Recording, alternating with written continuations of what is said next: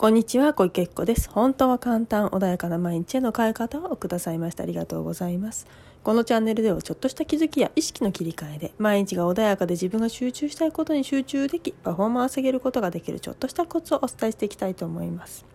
では本日は、別れと出会いは必然についてお話をしていきたいと思います。はい、では今日はですね、あの、別れと出会いは必然ということでですね人のねで別れだったり出会いだったりっていうのは本当にねあのその自分の区切り区切りの時にね起きますよね。でどうして今日このテーマにしようかなと思ったかっていうと友人がですねちょっとあの最近離婚をされたということでねでその理由がですね私の友人は男性です。であの理由がまあ遠回しにね、まあ、お話をくださったのはちょっと前にねあのあった矢口さんモーニング娘。の矢口さんを例えてねおっしゃってたんだけど要はあの、まあ、奥様が離婚あの不倫をされたっていうことなんでしょうけれどもであのその時にねその感じたのはですね明らかにねその彼はもうどんどん次のステージにもう向かうエネルギーで満ち満ちってたんですよね。であのでそれを感じた時にあ奥様ついてこれなかったんだなっていうふうにすぐ思って私もなんかまあみんなのいる場所だったしちょっと小池さんちょっと話聞いてあげてよみたいな軽いノリでねちょっと言われたのでふとその人に意識を向けた時にあなんだなんとか君のエネルギー次なんとか君が次のステージ行くのに奥さんついてこれなかったんだねってさらって言った時にあいやでも実はもう随分前からなんだよねって一言おっしゃっててねであの多分そういう時でサインってたくさん来るんですよね。でまあ人結婚されてる場合にね別れるっていう時はやはりいろんなお子様もいらっしゃるからいろんなエネルギーが必要になってくると思うんですよね。いろいろ考えなきゃいけないこともあるだろうし。でそれできっとそのまま、まあ、気づいてはいたけれどもそのまま続けてた。ところがやはりもうねあのやっぱり住む世界が変わっちゃったりいる場所が変わってくると強制的にね手放しっていうのが起きてしまうんですね。それが今回のこの形であのもうついてきませんよっていうチャンネル違いますよっていうねお知らせが来てしまったんだろうなっていうふうに思ったんですよね。でそれは決していいあの悪いことではなくってお互いにやはり違うとこにいるとやはり何て言うんだろうな要はね、いつも言うチャンネルが違うから取る情報変わっちゃうですよね取るエネルギーも変わっちゃうのでやはり居続けることは難しくなるんですよね。ででお相手がねそれでもまあ一緒に行きたいわってついててくれる場合もあります。でちょっともうもうこれは無理なんじゃないっていうねお話をする方もいるんですよ。で手放しをまあ別れないまでも意識の中でもそれはもうどちらでもいいよっていう自分の中であの執着を手放して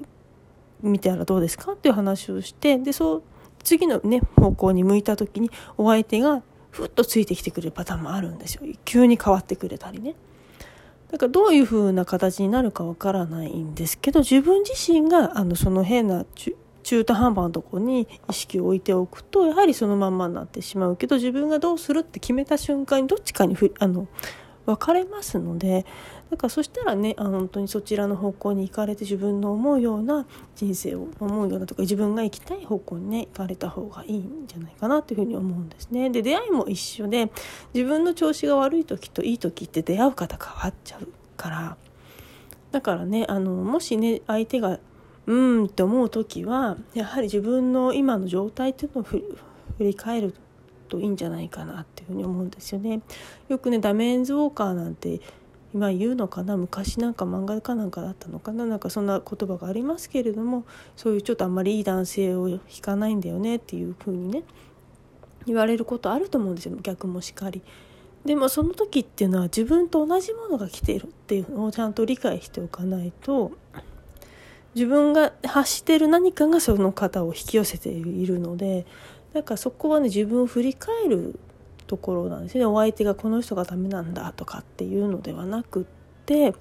本当に結構ねテレビとか見てると縁切り神社とかってなんかどっかにあるのかな。それのねニュースとかで取り上げられてるのを見たんですけどその時もすごいね私もうほんとクズ男とどのこうのっていうのがあったんだけどでもちょっと待ってねってそこその人を引いたのはご自分だからそれの自分にについてもちょっと振り返りはした方がいいんじゃないかなっていうふうにね思ったりもしたわけですよ。で本当にね自分がそこで変わらないとまた同じような方を引いてしまうから一番ねそうじゃあクズだって言ってる自分って一番辛いじゃないですか。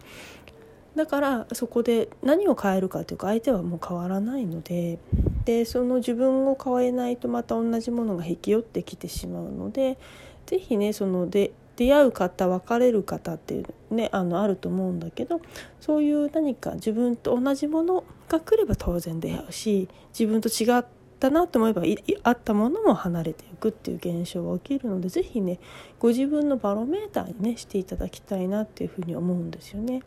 で、えっと、先日ねあの仕草の話もしましたけどやはり自分と違う人っていうのはあの仮にちょっと重なり合ったとしてもやはり長続きはしなかったりするのでなのであの上辺だけね繕ったりとかあとはなんだろうな上辺だけ仲良しのふりをしたりとかっていうとどっかでねその歪みあのボロは出てくるのでねご縁はなくなってきてしまうんじゃないかなっていうふうに思うんですよね。なのでもしねその何か誰か大切な方とか本当にこの人のと一緒に行きたいなって思った時にもしそれでも離れた離れてしまうような出来事がある時は一旦自分を振り返ってみるといいんですよね。でもし自分の方がなんか違うね、次のステージ行こうとしていてついていけない場合はもうお相手の判断に任せるしかないかもしれないけどで大切な人が次のステージに行こうとしている場合は自分を変えればそこについていける可能性はあるからそういう場合はねそういうふうにしてご自分を振り返って何か改善点なのかもっとね向上させるべきものがあるのであればそこに持っていかれるとあの自分が望んだねその人と一緒にいることはできるんじゃないかなっていうふうに思いますね。なので私もね極力あの極力というかあのこの方と今一緒に入れてる時は大丈夫だなみたいな方はねちゃんと自分の中で基準のね方っていらっしゃってこの方と離れてしまうと私良くないものを何か持ってきちゃったなとかっていうのは判断材料にしています。でまたねその方自身もまた 変化することもあるわけですよ。だからそのそれもちゃんと常に同じ人をずっと見続けるわけではなくて常にその一定のね部分の何人か持っておくとあの自分がね痛いところのそこに合わせていくとあの狂った時に分かりやすいのでそういう何かね自分の中の基準値みたいなものは持っていられおかれるとすごく分かりやすいかなと。であとはね自分の感情とか自分ってなかなか見づらいのでね周りの現象を見ながら今下がっちゃったなとかねそういうのも観察しながらいるとちょっと上げやすいかなと。常にね一定でいられるほどみんなねやっぱりそんなにメンタルね整えるのって難しいですよね。一流のね方々はまあそうやってやられてるからそこにいるわけであって。なのでそんな風にしてバロメーターを作りながら自分があ今調子悪いんだなとかっていうのをね判断する軸を持たれていればちょっとずつねいい感じなんじゃないかなと。でまたねもし別れちゃ何か出会いとか別れがあってちょっとねあのさっきの最初の方みたいにね離婚っていう形になったとしてもあの次のステージに行けばそのステージにいる方と出会えるのでより今の自分に合った方と出会うことができるのであのやはり別れってねちょっと辛い部分はあるかもしれないんだけどそこでね、まあ、新たな出会いがあるのでやはり手放しを起こさないと新しいものってね入ってこないのでだからまあそこはねあのちょ自分自分の中でね悲しい部分もあったり傷ついた部分もあるかもしれないんだけれどもそこもね癒しつつ次もね来るんだっていう希望をちゃんと前に置いておいてね進まれるといいんじゃないかなというふうに思いますね。ぜひね本当にあのなんだろう相手が悪いからどうのこうのっていうことで収めてしまうと同じこと繰り返してしまうのでそれはね是非ねあの避けた方がいいんじゃないかなというふうに思いますので是非ねあのご自分がまず発しているものがあの現象として起こってるんだっていうことをまず一番最初肝にね据えておくとあの変化しやすいし修正改善ね前に向きやすいと思うので。本当そこだけ気をつけておけばいい方向には向くと思いますね。ぜひねそんな風にしてあのいろんなことはありますけどやはり今自分が発しているものが全部返ってきてるんだよってことをね思っていただければいいかなと思いますので是非ねそんな風にしてより良い自分のね本当に望む方向に向かっていってほしいなというふうに思います。はいでは今日もねお聴きくださいましてありがとうございました。何かありましたらいつでもご質問等受け付けておりますのでご連絡ください。またセッションやっております。本当にねご自分であの解決できないこともあります。本当に自分で解決したいって思っちゃうところもあると思うんだけどなかなかやっぱり見えないところって多いんですよね。で周りの方もやっぱ多いです。で前にねよりよく進むためには何か気づきを